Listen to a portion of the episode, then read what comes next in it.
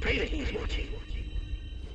Salut tout le monde, c'est Matt Houston. Dans cet épisode-ci, il sera question, c'est un épisode qui détonne d'un jeu qui a la particularité si ça c'est pas inouï, et non pas si ça c'est pas inouï, car cela voudrait dire qu'il se place dans l'Antarctique, d'un jeu qui a été vendu par sa publicité comme le FPS le plus réussi de l'histoire de l'histoire de l'humanité. Alors je suis certain que vous savez que son ancêtre direct c'est Doom 2016, l'un des jeux les plus réussis de sa génération, et un jeu c'est certain qui sera sans doute apprécié dans les décennies à venir, car il a recentré une série qui avait bien besoin. Or, ici, ce que vous avez, c'est la version EX plus alpha de ce genre de plaisanterie Est-ce qu'ils ont été trop loin? Qu'ont-ils fait de cette fameuse série? Ont-ils foiré l'équilibre en rajoutant des centaines de fonctions dont on n'a pas particulièrement envie de voir les contours incertains? Tout en sachant ceci, j'aurais aussi pu vous parler cette semaine de Half-Life Alix, l'adaptation de la fameuse BD franco-belge, mais je n'ai pas de casque de réalité virtuelle. Alors, la réalité devient virtuelle tandis que tout le monde est confiné chez lui, que je vous dis ceci alors que ces mots ciselés s'élèvent dans l'air du soir. Bienvenue dans une toute nouvelle, et oui, toute nouvelle critique cruelle.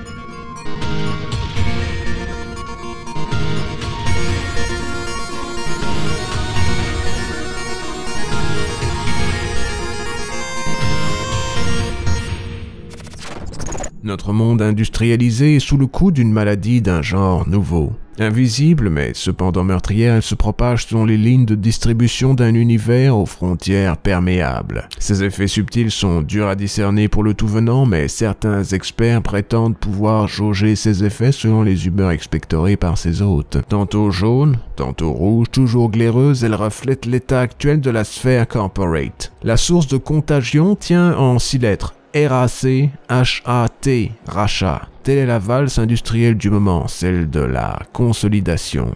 Son rythme est connu, son flot assez low, sa ritournelle, loin de sentir la citronnelle, épelle une bagatelle, celle d'une citadelle circonstancielle coupée immatérielle. Babel tout peuple réuni au même endroit, parlant la même langue, en quête d'une même prophétie. Fournir un produit homogène, ce n'est pas ça, susceptible de plaire au peuple de la Nouvelle République. En deux mots, s'il vous plaît, nous avons notre quota de termes salas et gromites à remplir sur cette chaîne. Crash zoom vers le sujet du jour. Doom Eternal est un reflet certes qualitatif, mais cependant révélateur de cette logique digne du New World Order. Classique assuré sur PC, jeu difficile à calibrer et en fin de compte réussi, quoique fort frustrant sur console, pas besoin d'acheter une voyenne pour réussir cette étrange round existentielle digne des chiffres et des lettres. En français, qualité. Ceci dit, jamais id n'aurait tenté de produire un titre de ce genre à l'époque où ils étaient leurs propres maîtres, ils se seraient cantonné et non pas cantonné au PC. Mais maintenant que Bethesda fait de leur biatch pour emprunter le fameux vernaculaire qui a mis un terme à John Romero et sa carrière, faut bien sortir le même produit partout. Même sur Switch, c'est possible, peut-être un jour, faut voir. On sait jamais que quelqu'un soit assez stupide pour tomber dans ce piège deux fois afin de comprendre comment nous en sommes arrivés là, en ces profondeurs étranges où tous se retrouvent au pied du même mur, plus ou moins bien équipés pour le gravir selon leur machine, il faut tracer les pas d'une compagnie responsable de l'éclosion du FPS, des diverses technologies mené à sa viabilité, mais surtout de la série autrefois synonymique sa mère d'une civilisation tout entière. Oh yeah.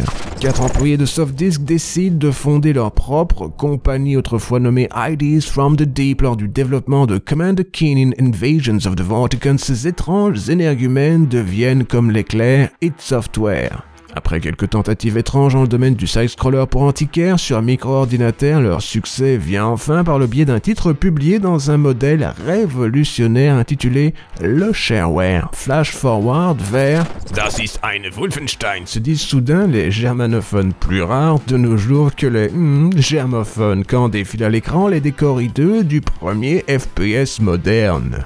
Cette version améliorée d'Overtank 3D vous propose d'incarner, comme un ongle le ferait, William Blowjob Blaskovich dans un certain nombre de niveaux interchangeables où des chleux vous tirent dessus en criant Arctung. Si ça, c'est pas du fun. Plus fort encore que les affres de la mort, voici Doom. Considéré comme un séisme lors de sa sortie, ce titre autrefois synonyme de son genre. Vous souvenez-vous de l'époque où Famille de France, appelée au boycott des Doomlike, propose d'incarner le fameux marine américain stéroïdé nommé le Doomgay dans un univers futuriste où de méchants démons ont pris le contrôle d'une station expérimentale, ce n'est pas ça, située sur une petite portion de l'univers que certains s'entêtent encore à appeler la planète Mars. Mélange étrange de caramel, de chocolat et de nougat, cet endroit est cependant plus connu en France sous le nom existentiel de Marseille. La fameuse plaque tournante du crime organisé, de la prostitution, du trafic d'armes, mais aussi du savon, c'est un paradoxe. Un brin moins innovant, mais cependant tout aussi satisfaisant, voici Doom 2 Electric Boogaloo. Plus fort, plus long, plus dur, plus tendancieux. Mais, mieux lubrifié, cette expansion déguisée en titre supplémentaire peine à faire oublier que c'est précisément le même titre mais doté de niveaux plus larges. Les machines de l'époque avaient quelque peu évolué depuis la sortie du premier opus et n'avaient donc aucune difficulté à faire tourner ce mélange étrange de, de caramel, de nougat et de chocolat tant apprécié par les sveltes, je fais le mouvement Guy de mes doigts cyberathlètes de l'époque. C'est un FPS. Attention, révolution. Là où les titres précédents de la compagnie dotée d'un inconscient surpuissant se contentaient de faire semblant d'être en 3D grâce à l'utilisation judicieuse de divers plans 2D tournoyants, une technique similaire à celle proposée par Ultima Underworld en 1992 mais cependant bien plus perfectionnée ici, celui-ci était, tenez-vous bien à vos Pentium, un jeu doté de vrais polygones. Voyez l'écran, on peut presque les compter. Doté d'un style médiéval au futuriste et d'un gameplay nerveux qui fera bientôt le succès d'Unreal Tournament, cette épopée iconoclaste intitulée Quack, je crois, vous propose d'incarner Ranger, doublé par Trent Reznor, le fameux pro skater, lors de nombreux niveaux interchangeables où des personnages semi-humanoïdes vous tirent dessus. Devenu légendaire, le titre est encore fort apprécié de nos jours, car son moteur fut à la base du Gold SRC rendu immortel par Half-Life, Counter-Strike ou même Day of Defeat. Un titre très apprécié des podophiles, j'ai dit podo. Après deux quacks considérés comme très très bien par Caféine de Joystick, que nous saluons en passage car il me semble encore être vivant, peut-être, qui sait, avec un peu de chance, la compagnie Hit Software s'attaque à leur nouveau Doom. Lent, chiant, survival horrorifiant, trois termes qui sont en opposition relative avec le concept du pourtant populaire depuis plus d'une décennie. Les joueurs de l'époque se souviennent surtout du troisième titre de la série comme celui où vous incarnez un Doomgay tellement stupide qu'il est incapable de tenir une flashlight et une arme en même temps, ou même de MacGyveriser avec du duct tape une sorte de porte-lampe de Porsche susceptible de lui éviter d'être surpris par les monstres low qui se cachent un peu partout dans cet improbable hommage marseillais au film Event Horizon. Je crois, j'ai jamais passé la première heure et j'avais pourtant gagné mon exemplaire en triomphant d'un tournoi Virtua Tennis 2 organisé dans un event merdeux. Cette phrase est 100% factuelle. 24 du 6 2009. Bethesda Softworks, fameuse compagnie bientôt populaire pour avoir acheté id Software, annonce avoir mis en branle, ce n'est pas trop sale, un plan génial leur permettant, tenez-vous bien, d'acheter id Software. Un coup magistral qui leur permettra enfin de diversifier leur offre à l'époque bâtie autour du fait de sortir Skyrim un peu partout dans une sorte de surplace conceptuel constant. Fallait bien gagner du temps tandis qu'ils travaillaient sur Skyrim 4, Fallout on the Road Again et autres Skyrim 76. La qualité des titres produits par la compagnie autrefois connue pour John Carmack prend pour un temps un petit coup de mou. De Shenmue. Voici tout autre chose, que c'est tout pareil. Rage, le titre qui a marqué le début de la fin ou la fin des débuts de la compagnie connue pour Quack, Quack 2 et même Quack 3, Tina Arena. Faut bien admettre qu'adapter une chanson de Chromeo qui datait déjà était un pari risqué, surtout à l'époque. Faire ceci en dépit du bon sens par le biais d'un titre post-apocalyptique, preuve s'il en faut que tout peut être apocalyptique, même la post, générique en open world réalisé sur une version du moteur local incapable de tourner correctement sur les consoles de 7ème génération, est un pari encore plus courageux. Le résultat assez suspect vous permet de lancer une sorte de frisbee digne de Xena qui tue des gens dans un clone de Mad Max. C'est aussi ce type d'audace dans le game design que les esthètes attendaient. 5 ans d'attente, une séparation douloureuse avec les restes du quator de créateur de la compagnie, deux tentatives de trouver la bonne formule, Doom 2016. Dire du titre inespéré qu'il l'était serait une litote d'un style insensé. Je vous avais dit que j'étais surdoué à Virtua Tennis 2, même mes phrases prennent la forme d'un ping-pong picturesque. Rapide comme une tronçonneuse, nerveux comme un chihuahua, délicat comme une roquette, tous les experts assemblés autour de cette aventure aromatisée saveur souffrent s'entendent pour considérer le titre comme un retour aux sources ayant poncé la charpente du vieil édifice pour rappeler ses qualités architecturales originelles. Pas l'ombre d'une virgule en trop, rien d'inutile, un des rares chefs-d'œuvre de la décennie précédente. Comment faire mieux? Eh bien, la question se pose et en l'état, la solution choisie par id est malheureusement celle que toute compagnie Yankee décide d'employer dans ce genre de situation. Vous en avez peut-être déjà entendu parler, il s'agit du concept incertain de la surenchère. Je pense que c'est une forme d'atavisme américain. Bigger is always better. Too big to fail, they've got a pill for that, etc. Ce genre de réflexions qui font semblant d'en être. Vous voyez le genre. Eternal emprunte ce type de logique afin de transformer l'étrange équilibre, presque parfait entre synthèse et excès ayant fait le succès du titre précédent, en une forme de puzzle game nécessitant de réfléchir tandis que vous êtes constamment violé par divers démons colorés. Vous vouliez des options supplémentaires? En voici trop. Vous vouliez de nouvelles armes? En voici une. C'est une sorte de railgun, il est presque totalement inutile. Trouviez-vous que le Doomgay avait désespérément besoin d'un lance-flamme susceptible de faire parler de lui dans les house parties? Non bon ben tant pis, hein, vous voilà affublé d'un lance-flamme de proximité permettant de récupérer des portions d'armure. Eh ouais, il a sa propre touche et tout, c'est très ergonomique and Mac as the Global Gladiators. Vous n'aimez pas les excès de la phlogistique Vous préférez les tourments du froid absolu façon Frozen ou en mode exécution de l'aurore pour les vieux qui sont hardcore? Voici une grenade réfrigérante. Hmm, comme ça, faut aussi donner un bouton fait de changer de grenade. Jamais un fruit n'a été aussi gênant. Mais n'ayez pas peur, cher utilisateur, car la surenchère à son tour donne dans la surenchère. Même votre punch a été upgradé. Il faut maintenant le charger en tuant des gens afin qu'il puisse enfin exploser de toutes ses forces, ce qui fait sauter les couches d'armure pituitaire d'ennemis eux aussi passés au garage pour une couche de cuirasse supplémentaire. Tout, pour faire simple, a été complexifié. Un peu comme ces shmup bullet hell fin de règne dans la mouvance d'Ikaruga où toute lueur servira à donner l'illusion d'une richesse luxuriante à un gameplay auquel on s'est contenté de rajouter des multiplicateurs. Pareil que c'est ce que les gens veulent, on voudrait pas se retrouver avec un titre d'arcade simple à comprendre mais difficile à maîtriser comme pouvait se targuer de l'être le précédent Doom. Non, hein, faut donner l'illusion d'une forme d'évolution. Innovation qui ne s'étend pas à ça, pas d'Oraxa, pas que ça... Merde, paradoxalement pas à votre arsenal.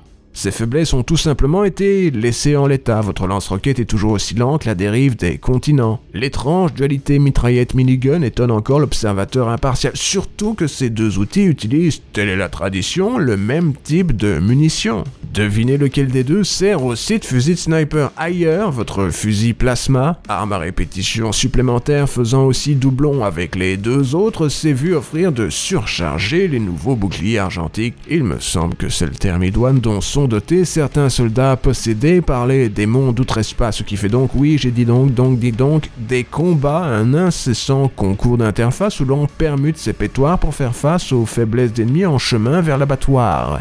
Certains n'en ont qu'une, les autres se contentent d'absorber les babales comme de bons petits monstres. Seul cadeau offert aux lois de l'ergonomie, la disparition du petit flingue. Vous savez, celui en forme de 9 mm.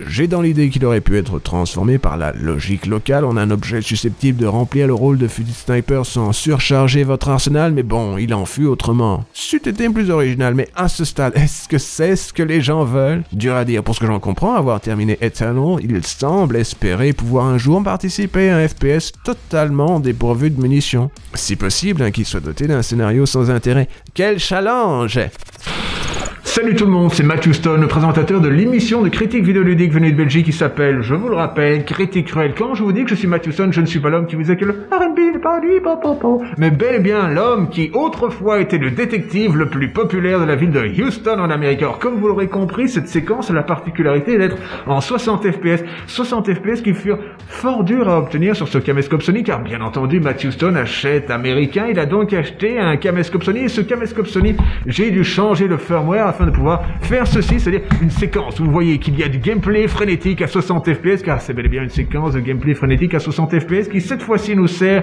d'interlude afin de découvrir qu'il est possible de mettre une publicité en plus dans cette vidéo. Cependant, afin d'arriver à demander cela, je dois aussi vous demander ceci, c'est-à-dire quel est le jeu qui vous permet de garder votre santé mentale intacte, dit-il en étant bien entendu équipé pour survivre, 53% de chance de survie en plus si jamais je croise quelqu'un qui a le coronavirus. Je sais simplement ceci, c'est que un jeu me permet de garder ma santé mentale et que ce n'est pas éternel. Un jeu me permet cependant de survivre à tout ceci, mais je dois aussi vous demander, car tel est le but de cette section, de me dire dans les commentaires quel est le jeu, ou peut-être même la série, si vous arrivez à jouer une série, je ne sais pas comment ça fonctionne, mais on ne sait jamais que vous soyez surdoué. Dites-moi donc, quelle est la chose qui vous permet évidemment de passer le temps, en espérant bien entendu que vous ne soyez pas assez stupide pour soudain décider de faire la brinque, tandis que tout le monde est en train de vivre le type de quarantaine qui aurait dû être mise en place afin que l'Europe survive de manière plus large à la grippe espagnole au début du XXe siècle. Donc là, maintenant, dans les commentaires, évidemment, vous allez me parler de votre jeu favori de la quarantaine ou de votre série favorite de la quarantaine. Mais là, maintenant, je vais vous mettre, avec douceur, une tranche de pub dans la... Je ne sais pas claquer les doigts. Une tranche de pub. Une tranche de pub dans la tronche. J'ignore pourquoi, mais dès qu'un moment de calme me tombe dessus comme tant de parenthèses dorées tendues entre mes différentes obligations, mon corps se tourne naturellement en quête de délassement vers les jeux de stratégie. C'est sans doute une forme de mécanisme de défense. Ma vie, après tout, est articulée entièrement autour du fait de mettre en place des plans futiles et de tenter de les mener à bien. Et ça, même dans mes périodes creuses. Dès l'annonce de la quarantaine, ne pas oublier d'insérer ici une blague sur mon âge, le fait que je ne m'attendais pas à ce que cette décennie me tombe dessus à nouveau, car comme tout le monde le sait, je suis septagénaire. hein, hein. Mes mains se sont vite trouvées autour du dernier Fire Emblem, comme par réflexe. Ce produit très dépersonnalisant vous permet de faire semblant d'être transporté vers un monde de contes de fées doté de dangers bien différents de ceux, par trop réels, de la période actuelle. Suffit de gérer des gens qui n'existent pas, les instruire, les former, les mener au combat, triompher par l'esprit, mélange subtil de tactique, calmez-vous, j'ai dit tactique et pas TikTok, et de simulateur de lycée inspiré par Persona. Three Houses est l'outil parfait pour laisser s'écouler autour de soi cette étrange époque incertaine où tout le monde cherche à tuer le temps sans que celui-ci fasse de même. Chaudement recommandé. C'est un FPS. Et c'est en somme ça qui permet de garder ma santé mentale durant cette longue quarantaine pénible, car vous savez à quel point Matt Houston aime batifoler dans les rues de sa ville, la ville de Bruxelles, celle où il excelle en tant que critique vidéoludique. Mais là maintenant, je vous propose de retourner à la critique vidéoludique justement, car comme vous le savez, je suis Matt Houston et je viens de Bruxelles. Il est impératif et tendu, surtout si l'on pense écrire une critique étac positive d'un titre à la mode, de commencer par les aspects négatifs.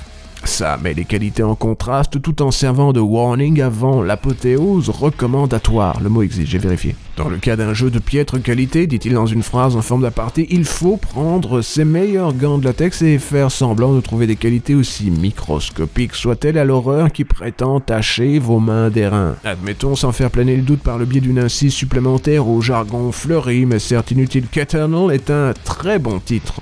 Ce n'est pas le classique inoxydable que pouvait se targuer d'être son prédécesseur, mais les qualités héritées de celui-ci suffiront sans doute à surnager au-dessus de l'anémique production de ce tour de calendrier. Rien dans les sorties prévues dans les mois à venir ne risque de lui voler sa couronne en carton façon Burger King. C'est indubitablement le FPS de l'année. Mais est-ce le meilleur FPS de tous les temps, comme le prétend la publicité étayée tel le couloir d'une mine insalubre à grands coups de 12 sur 10 J'en doute. Comme je le disais, ses qualités fondamentales, délicieux fromage d'ailleurs, sont toujours là. Gameplay nerveux, mouvement agile, moteur magique, action gore, cet aspect, certes secondaire, est même poussé encore plus loin dans cet épisode-ci. Dites bonjour au nouveau système de blessures généré en temps réel inventé par les ingénieurs C'est pas rien. Imaginez ce qu'un Splatterhouse moderniste pourrait tirer de pareil artifice. Sous cette bagatelle, une nouvelle version du moteur local, il me semble que c'est la septième, vous permet de tourner en rond pour éviter les démons avec un niveau de fluidité sidérant sur les consoles de maintenant. 60 FPS, constant, même sur Xbox One. L'outil est versatile. Et ça même si l'inévitable version Switch que les jet-setters adeptes de la contagion mondiale se payeront dans un futur proche pour tromper leur ennui existentiel oscillera probablement plus près de 16 FPS que de 30 dans leurs mains désabusées mais certes manucurées, hein, faut pas déconner. La technologie a ses limites ça même dans le domaine du LOL low cost. Mais enfin tout ça, c'est demain. En l'état, Eternal est un très bon titre, très bon titre. Eternal, ça sonne bien un peu comme Neverending Story comme niveau de vente mensongère. Le jeu n'est pas Eternal, mais le monde s'en remettra le temps d'un songe de la guerre. Même le jeu qui accompagne ce sobriquet, ne le sont-ils pas tous, n'a pas à rougir, surtout que sa principale compétition vient de son passé immédiat. C'est là que le bas blesse, je pense, et cela n'engage que moi que cette tentative de réaliser la version EX plus Alpha Spy Shadow World Warriors de l'inespéré retour de Doom rend l'expérience pénible. Peut-être même un brin trop puzzle game. Ne devrais pas devoir me souvenir, cela quand je n'ai plus de balles, car même en upgradant en ce sens, vos réserves restent assez maigres que tronçonneuse égale bonus de santé, lance-flamme égale drop d'armure et coup de poing égale j'ai déjà oublié. Vous aviez autrefois un bouton, ça va mal, autant paniquer, c'était celui de la tronçonneuse et il était suffisant. Je ne suis pas non plus fan de la grenade frigorifique. Ses avantages me semblent douteux, durs à exploiter, limite évanescents. Les ajouts qui me semblaient de loin les plus improbables ont fini par me conquérir par contre, surtout les séquences de plateforme. Elles forment le parfait contrepoint de ce fameux même combat un peu trop long et toujours répétitif qui vous est servi toutes les 15 minutes. J'aime bien filer à travers l'atmosphère de divers décors, cela me détend. D'en préciser sur le tard que j'ai joué à tout ceci sur PS4. Il semblerait que mon ordinateur soit maintenant trop faible pour faire tourner cette nouvelle version du titre. Les fonds manquent d'ailleurs pour upgrader, tel est le coup des nouveaux génériques. J'aurais nettement préféré y jouer à la souris, mais malgré les avancées réalisées dans ce sens par Unreal Tournament sur PlayStation 3, il n'est toujours pas possible de connecter ces périphériques au FPS de la quatrième PlayStation. S'habituer au contrôle approximatif de la console sur un titre de ce genre fut un choc peut-être même un DualShock. 6 hmm. heures suffirent pour arriver au niveau d'efficacité dans la configuration des sticks qu'un titre comme Apex Legends ou Titanfall 2 offre par défaut. Passer ce choc, ma foi, peut-être même c'est DualShock. Le jeu s'en sort pas mal, c'est presque jouable. Ceci dit, en tant qu'enfant de la génération Nintendo, je considère qu'un titre doit être jouable sans devoir mettre la main dans les options, surtout sur console, et doublement pour un titre doté d'un niveau de difficulté évident. On appelle ça l'ergonomie. Je vous passe le couplet sur le scénario, pas besoin de prendre 12 lignes pour souligner que pas de chance, le jeu en a un et semble bien décidé à expander le mythos de la série, vous devez bien m'entendre mettre les guillemets du bout des doigts. Tout ça avec le niveau de subtilité du fameux comics des 90s, maintes fois parodié autrefois sur Something Awful. C'est en souvenir. Personne ne veut connaître les origines du Doomgate, doit juste se contenter de l'être. Si possible en la fermant, ce serait mieux. Ceci dit, malgré ses scories, loin d'être rédhibitoire, il me semble malgré tout évident qu'Eternal ravira tous les fans du précédent titre en leur proposant une version alourdie mais certes soi-disant upgradée du Tear local? C'est pour toutes ces raisons, et bien d'autres, que ma note finale ne sera en fin de compte que de... Petit roulement de tambour. 12 sur 10. Et voilà, c'était un épisode supplémentaire de l'émission de critique vidéoludique venue de Belgique. Et en fait, je ne suis pas Matthewson, c'est moi, c'est le masque, le fameux critique vidéoludique venu de Belgique qui aime bien dire c'est moi, c'est le masque, le fameux critique vidéoludique venu de Belgique. J'espère pouvoir vous remercier sans flagornerie d'avoir regardé cette vidéo jusqu'ici. J'espère aussi pouvoir vous demander de nous mettre un pouce vers le haut si vous avez apprécié tout cela, un pouce vers le bas si ce n'est pas le cas. J'espère aussi pouvoir vous demander si jamais c'est votre premier round dans le monde magique de la critique vidéoludique venue de Belgique. C'est moi, le masque le fameux critique véridique de Belgique. J'espère donc que si c'est votre premier épisode de Critique Cruel, que tout ceci a été suffisant pour vous donner envie de vous abonner. Si vous êtes abonné, n'hésitez pas à mettre le ding-ding de la cloche afin d'avoir les informations qui viennent en premier. Une push notification sur votre téléphone. et des choses cet acabit, tandis encore et toujours que je fais un petit effort maintenant pour remercier les gens qui sont sur le Patreon tout en montrant ceci. On ne sait pas précisément si ça se voit à l'écran, mais c'est mon livre Guerre et Paix qui sera bientôt disponible et qui est déjà en comment sur le Patreon. Je vous remercie profondément de votre sympathie, de votre patience et des efforts que vous réalisez afin que j'ai la possibilité de continuer à réaliser cette émission que je réalise en étant c'est moi le masque, fameux critique de Belgique. Ce n'était pas Matthew Stone. Je vous ai tous bien eu dans Critique Cruel.